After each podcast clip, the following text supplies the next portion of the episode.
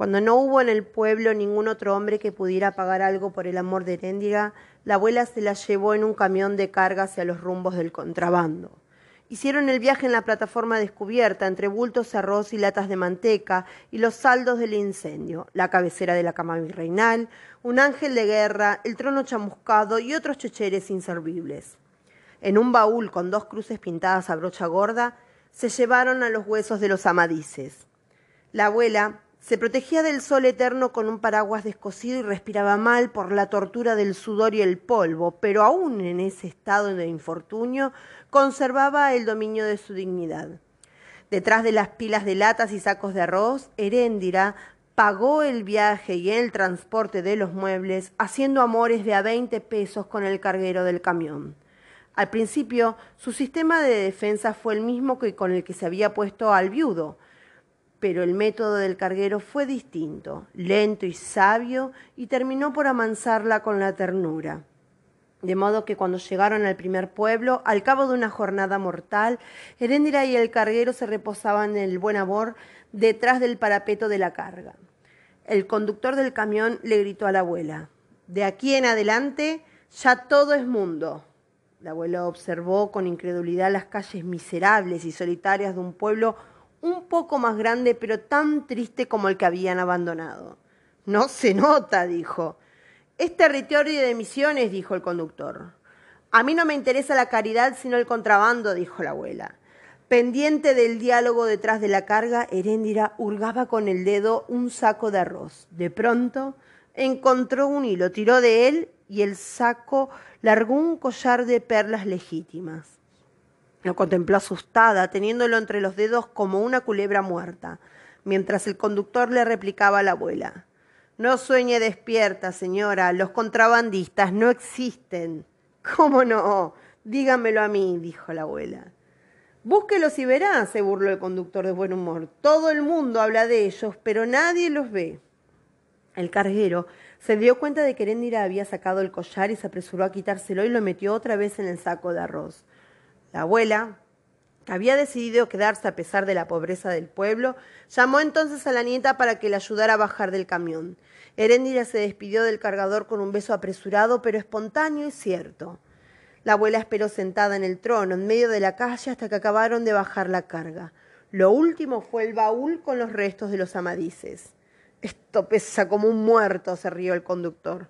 Son dos, así que trátelo con el debido respeto. Apuesto que son estatuas de marfil, se rió el conductor. Puso en el baúl con los huesos de cualquier modo entre los muebles chamuscados y extendió la mano arriba frente a la abuela. Cincuenta pesos, dijo. La abuela señaló al carguero. Ya su esclavo se pagó por la derecha. El conductor miró sorprendido a su ayudante y éste le hizo una señal afirmativa. Volvió a la cabina del camión donde viajaba una mujer enlutada con un niño en brazos que lloraba del calor. El carguero, muy seguro de sí mismo, le dijo entonces a la abuela, Heréndira se va conmigo, si usted no ordena otra cosa, es con buenas intenciones. La niña intervino asustada, no, yo no he dicho nada. Lo digo yo, que fiel de la idea, dijo el carguero. La abuela lo examinó de cuerpo entero sin disminuirlo, sino tratando de calcular el verdadero tamaño de sus agallas. Por mí no hay inconvenientes, le dijo. Si me pagas lo que perdí por su descuido, son 872.315 pesos, menos 420 que ya me ha pagado, o sea, 871.895. El camión arrancó. Créame que le daría ese montón de plata si lo tuviera, dijo con la seriedad el carguero. La niña los vale. A la abuela le sentó muy bien la decisión del muchacho. Pues vuelve cuando los tengas, hijo. Pero ahora vete, que si volvemos a sacar las cuentas todavía me estás debiendo diez pesos. El carguero saltó en la plataforma del camión de que se alejaba.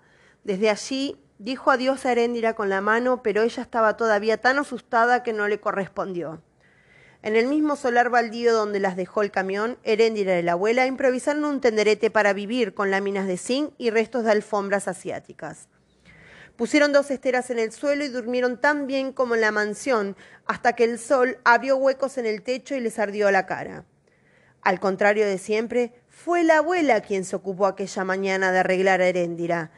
Le pintó la cara con un estilo de belleza sepulcral que había estado de moda en su juventud y la remató con unas pestañas postizas y un lazo de organza que parecía una mariposa en la cabeza.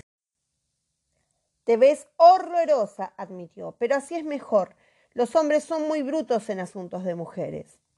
Ambas reconocieron mucho antes de verla los pasos de dos mulas en la yesca del desierto. A una orden de la abuela, Heréndira se acostó en el petate como habría hecho una aprendiza de teatro en el momento que iba a abrirse el telón. Apoyada en el báculo episcopal, la abuela abandonó el tenderete y se sentó en el trono a esperar el paso de las mulas. Se acercaba el hombre del correo. No tenía más de veinte años, aunque estaba envejecido por el oficio, y llevaba un vestido caqui, polainas, casco de corcho y una pistola militar en el cinturón de cartucheras. Montaba una buena mula y llevaba otra de cabestro, menos entera, sobre la cual se amontonaban los sacos de lienzo del correo. Al pasar frente a la abuela, saludó con la mano y siguió de largo, pero ella le hizo una señal para que echara mirada dentro del tenderete. El hombre se detuvo y vio a Heréndira acostada en la estera con los afeites póstumos y el traje de cenefás moradas. ¿Te gusta? preguntó la abuela. El hombre del correo no comprendió hasta entonces lo que estaban proponiendo. Ah, en ayunas no está mal. Sonrió. Cincuenta pesos, dijo la abuela. Hombre, la tendrá de oro, dijo. Eso es lo que me cuesta la comida de un mes. No seas estreñido, dijo la abuela. El correo aéreo tiene mejor sueldo que un cura. Yo soy del correo nacional, dijo el hombre. El correo aéreo es ese que anda en el camioncito. De todos modos, el amor es tan importante como la comida, dijo la abuela, pero no alimenta. La abuela comprendió que a un hombre que vivía de las esperanzas ajenas le sobraba demasiado tiempo para regatear. ¿Cuánto tienes? le preguntó. El correro desmontó, sacó del bolsillo unos billetes masticados y se los mostró a la abuela. Ella los agarró todos juntos con una mano rapaz como si fueran una pelota. Te lo rebajo, pero con una condición. Haces correr la voz por todas partes. Hasta el otro lado del mundo, dijo el hombre del correo. Para eso sirvo. Heréndira, que no había podido parpadear, se quitó entonces las pestañas postizas y se hizo a un lado en la estera para dejar espacio a su novio casual. Tan pronto como él entró en el tenderete, la abuela cerró la entrada con un tirón enérgico de la cortina corrediza. Fue un trato eficaz. Cautivados por las voces del correo, vinieron hombres desde muy lejos a conocer la novedad de Heréndira. Detrás de los hombres vinieron mesas de lotería y puestos de comida, y detrás de todos vino un fotógrafo en bicicleta que se instaló frente al campamento una cámara de caballete, una manga de luto y un telón de fondo con un lago de cisnes inválidos. La abuela, abanicándose en el trono, parecía ajena a su propia feria.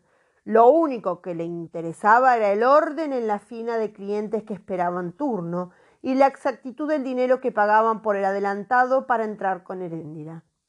Al principio había sido tan severa que hasta llegó a rechazar un buen cliente porque le hicieron falta cinco pesos, pero con el paso de los meses fue asimilando las lecciones de la realidad y terminó por admitir que completaran el pago con medallas de santos, reliquias de familias, anillos matrimoniales y todo cuanto fuera capaz de demostrar, mordiéndolo, que era oro de buena ley, aunque no brillara. Al cabo de una larga estancia en aquel primer pueblo, la abuela tuvo suficiente dinero como para comprar un burro y se internó en el desierto en busca de otros lugares más propicios para cobrarse la deuda. Viajaba unas angarillas improvisadas sobre el burro y se protegía del sol inmóvil con el paraguas desvarillado que Heréndida sostenía sobre su cabeza.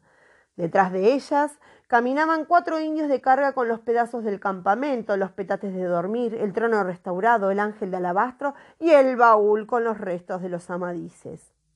El fotógrafo perseguía la caravana en su bicicleta, pero sin darle alcance, como si fuera para otra fiesta. Habían transcurrido seis meses desde el incendio cuando la abuela pudo tener una visión entera del negocio.